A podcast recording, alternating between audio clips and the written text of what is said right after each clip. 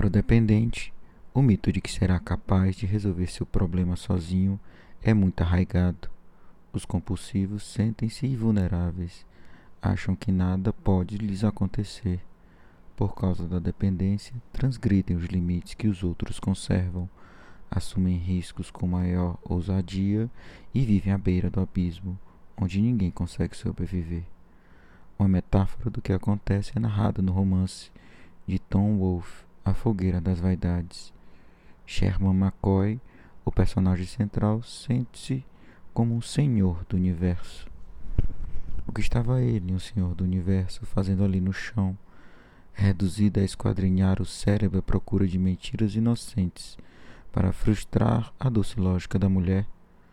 Os senhores do universo eram um punhado de bonecos de plástico, lúgubres e vorazes, com que a filha tão perfeita, a não ser por isso, gostava de brincar. Eles pareciam os deuses nórdicos que erguiam pesos e tinham nomes como Drakon, Ahor, Mangelred e Blutong. Eram extraordinariamente vulgares, mesmo para bonecos de plástico. Mas um belo dia, num acesso de euforia depois de receber uma encomenda por telefone de ações com cupom zero que lhes renderam 50 mil dólares de comissão, de repente, aquela frase borbulhou em seu cérebro. Em Wall Street, ele e alguns outros, quantos? Trezentos? Quatrocentos? Quinhentos? Tinham se transformado exatamente nisso, senhores do universo. Não havia nenhum limite. Naturalmente, ele nunca chegara a murmurar aquela frase a nenhuma alma vivente. Não era bobo, mas não conseguia tirá-la da cabeça.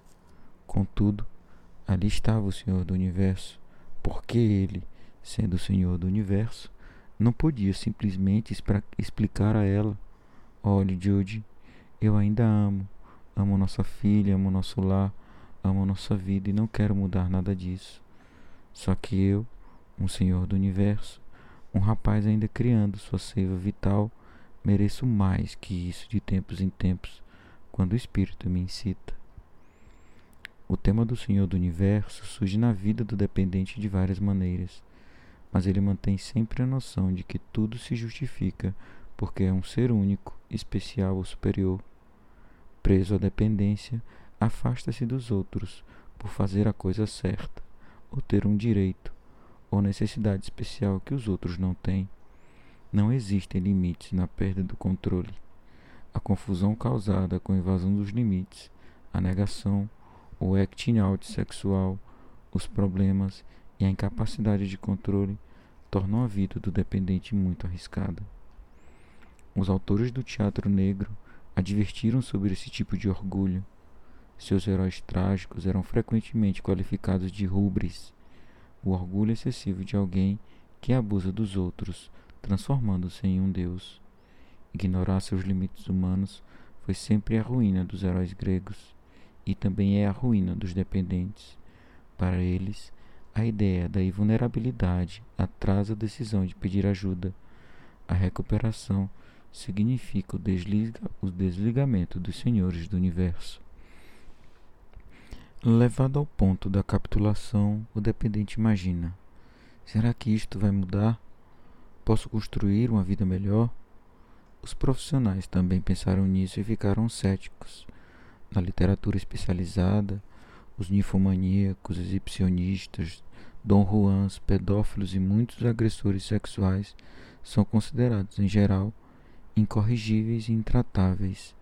Na verdade, historicamente, os profissionais têm conseguido no máximo sucessos limitados. Até recentemente, a comunidade profissional tinha poucas esperanças a oferecer ao dependente que desejava mudar antes de ser destruído. Existe um importante paralelo entre o que aconteceu atualmente com os compulsivos sexuais e o que ocorreu com os alcoólatras nos anos 40 e 50. No início, os alcoólicos anônimos foram recebidos com desdém pelos profissionais. Um número do Journal of the American Medical Association, jornal da Associação Médica Americana, fez uma crítica devastadora da Bíblia dos Alcoólicos Anônimos e do conceito do alcoolismo como uma doença emocional, física e espiritual. No entanto, A frase inicial do Manual da Associação Médica Americana de 1985 para o tratamento do alcoolismo o descreve como uma doença emocional, física e espiritual. Os pioneiros que iniciaram o movimento dos alcoólicos anônimos aplicaram em suas próprias vidas com sucesso o modelo de apoio do companheirismo. Quando viram que o sistema funcionava, profissionais como E. M. Jelinek procuraram combinar o processo dos 12 passos com as descobertas clínicas para acelerar a recuperação. Hoje, existe um sistema incomparável de ajuda ao alcoólatra, além de uma grande quantidade de estudos documentando cada fase da recuperação. Os pioneiros da recuperação do álcool abriram caminho para os que tratam de outras dependências. Muitos profissionais compreenderam rapidamente a importância das declarações dos dependentes sexuais. Isso é um fato, apesar da reserva acadêmica e da natureza altamente evocativa, simbólica e institucionalizada do sexo. Infelizmente, os profissionais da dependência sexual ainda não possuem estudos tão vastos como os do alcoolismo. Nesse ponto, nossa tarefa foi principalmente documentar o fato de que alguns compulsivos sexuais podem se recuperar. Há uma solução possível, não apenas o, o problema. Tivemos de encontrar um grupo numeroso de pessoas que conseguiram realmente mudar de vida e concordaram em falar a respeito. Estudos comparativos mais extensos serão feitos em seguida, mas a história dos primeiros a atingir o sucesso precisava ser contada agora. Para enumerar as fases da recuperação, pedimos aos dependentes sexuais e seus parceiros que preenchessem uma variada documentação que incluía um histórico do processo, mês a mês. Também entrevistamos pessoas que já estão recuperadas há mais tempo e pedimos que descrevessem cada fase, analisando depois suas respostas. A seguir, adotamos duas estratégias para obter um modelo de recuperação. Primeira, organizamos um quadro geral com as informações dos questionários e das entrevistas. Segunda, perguntamos a várias pessoas em diferentes estágios de recuperação seis meses, um ano, dezoito meses, etc. como estavam passando, de acordo com o mesmo modelo.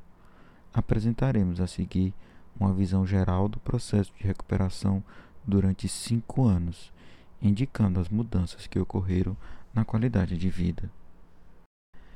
Primeiro ano. Não houve um proveito considerável, mas quase todos os dependentes declararam que a vida era bem melhor. Essa aparente contradição pode ser explicada pelo comentário de um dos entrevistados. Quando você está dando com a cabeça na parede, basta parar para sentir-se melhor. Na verdade, de acordo com nossas estimativas, algumas coisas pioraram. No caso de haver recaídas, muitas acontecem no segundo semestre da recuperação. Além disso, os indicadores da saúde geral, acidentes, doenças e consultas a médicos mostram que o segundo semestre é o pior período dos cinco anos. O primeiro ano aparentemente é muito tumultuado, servindo para testar de fato, se a pessoa está resolvida a mudar, ela ainda sofre algumas consequências da dependência e a mudança violenta. Segundo e terceiro ano, se a pessoa enfrentar o primeiro ano de recuperação, inicia-se um processo significativo de reconstrução.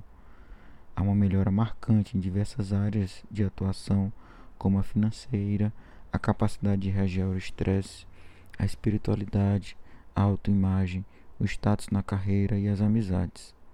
A evolução do processo continua por um período de cinco anos. Esses indicadores refletem uma fase de intenso trabalho pessoal que resulta em maior produtividade, estabilidade e mais bem-estar. Aparentemente, a interrupção do necking out dá às pessoas a energia necessária para reconstruírem suas vidas. Quarto e quinto ano. Quando a base pessoal está estabelecida, os principais relacionamentos do recuperado passam, ser, passam a ser saudáveis. Surgem melhoras, às vezes marcantes, nas relações com os filhos, pais, irmãos e companheiros. No entanto, existem algumas exceções. cerca de 13% descobriram que não podiam resolver uma discórdia na família de origem porque o ambiente continuava abusivo e ameaçava a recuperação. Além disso, alguns casamentos se desfizeram durante esse processo, mas a declaração mais importante dos dependentes sexuais foi de uma grande mudança na vida sexual, que passou a ser muito mais saudável e satisfatória. Com a cura dos relacionamentos, eles ficaram muito mais satisfeitos com a vida em geral.